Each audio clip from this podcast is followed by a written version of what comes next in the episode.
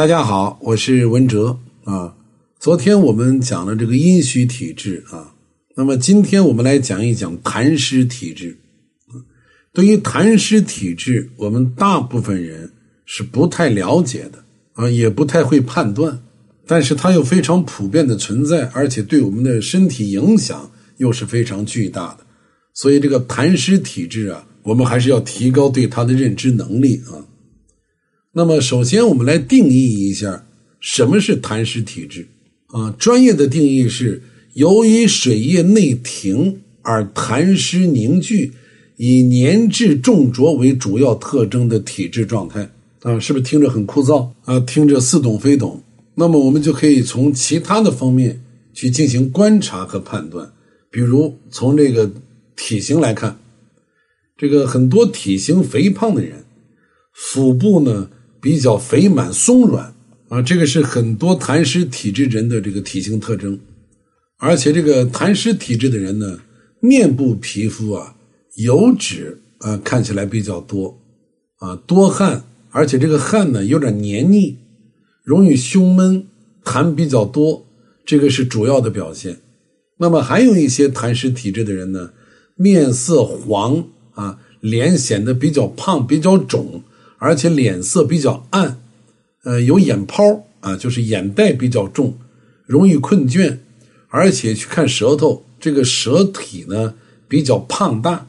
舌苔很白，白腻白腻的，而且这个嘴里头呢有黏腻的感觉，有发甜的感觉，啊，老觉得这个身子发沉啊，身重不爽，而且爱吃肥甘厚腻的东西，大便正常，或者呢有的时候大便不实，小便多，而且这个小便呢比较浑浊啊，而且对这个外部的气候环境啊，它的这个比较敏感。你像南方有这个梅雨季节，那么在梅雨季节的时候，或者在潮湿的环境之下，这个很多痰湿体质的人呢，适应能力就比较差了啊，容易患上一些湿症啊。所以这个痰湿体质的人，他如果向疾病方向发展，大概都是比较严重的这一类慢性疾病啊，呃，糖尿病啊、脑卒中啊、啊心脏病啊这些病症，它是往这个方向发展的。当然，阴虚体质也会这样，阳虚体质也会这样，但是痰湿体质就更加明显。那么，形成痰湿体质呢？它的成因当然也有先天的，那么最多的呢，还是通过后天的饮食啊，后天的生活习惯啊，很多先天的东西呢，我们是无力回天的啊，我们只能后天慢慢去养。那么有一些人呢，先天底子非常好。啊，人家先天就是平和体质，但是呢，由于这个后天失去濡养，啊，就是我们常说的肆意糟蹋自己，那么就会使自己的身体啊，这个逐渐演变成各种各样不好的体质啊，痰湿体质也是如此。那么相反，有一些人呢，由于这个先天的因素啊，呃，生下来就是体弱多病，但是由于后天的努力啊。管理好饮食，管理好自己的作息啊，不忘劳作，好好的调养，那么身体会逐渐向好的方面发展，长寿而少病。所以，对于养生而言，方法很重要。那么，其次就是后天的努力更为重要。这个咱们现在很多人都知道了湿气这个概念啊，我也讲过，千寒易去，一湿难除。所以我们会发现很多人呢。都要通过一些方法啊，通过一些食疗，我也给大家讲过啊，去除湿。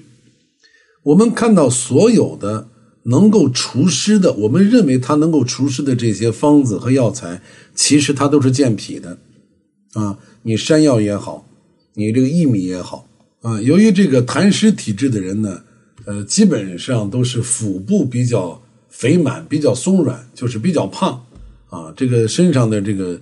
脂肪呢显得很松弛，所以纷纷用各种各样的方法想去减肥啊，尤其是咱们女同志。实际上，这个减肥的事啊，我在会瘦这档节目当中，呃，说过无数次了。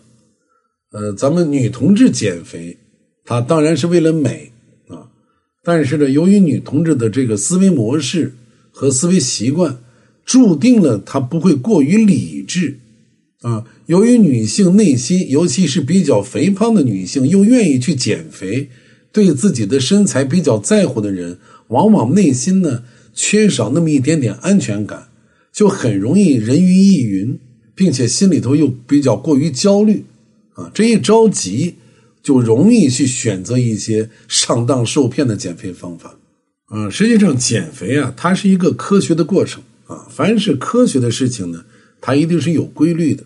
那么这个规律就是什么呢？你像，不管是由于你痰湿体质的肥胖，还是由于你肝脏的代谢脂肪能力在减弱，总之，肥胖一定跟你的代谢是有关系的。所以，我们擒贼先擒王啊，我们不能去委屈我们的身体啊，饿着自己啊，或者是通过强烈的运动、剧烈的运动。实际上，你看很多通过运动想好好减肥的人。随着年龄的增长，膝盖慢慢都坏掉了啊！所以擒贼先擒王啊！我们要找到问题的结症之所在。